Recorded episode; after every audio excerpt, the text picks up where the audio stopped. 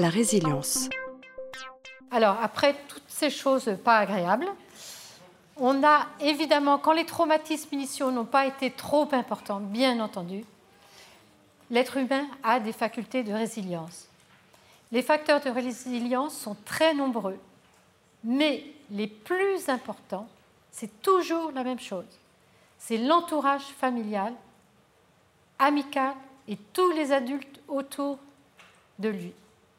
Qu'est-ce qui nous a fait découvrir la résilience? Ces deux psychologues américaines, Amy Werner et Ruth Smith, qui ont fait un travail sur la résilience dans les années 80.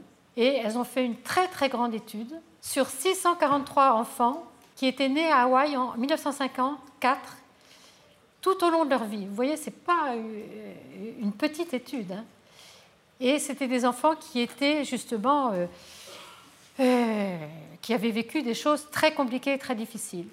Et donc, c'est elles deux qui ont montré que c'était l'environnement familial, communautaire, qui était vraiment le facteur déterminant pour que ces enfants-là puissent résilier et qui puissent être des adultes qui allaient bien euh, malgré tout.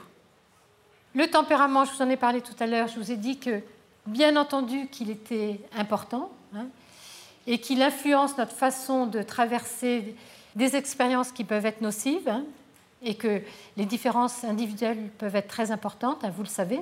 Mais il y a aussi les gènes, hein, parce qu'on est fait de nos gènes, hein, qu'on le veuille ou non, et qu'on n'est pas égaux face aux facteurs de résilience. pour répondre aussi à votre question de, de tout à l'heure, pourquoi il y a des enfants qui... Bon, eh bien parce qu'on a aussi, on est inégaux et qu'on a plus ou moins des facteurs de résilience. Et donc on a des gènes qui nous permettent de résilier plus ou moins.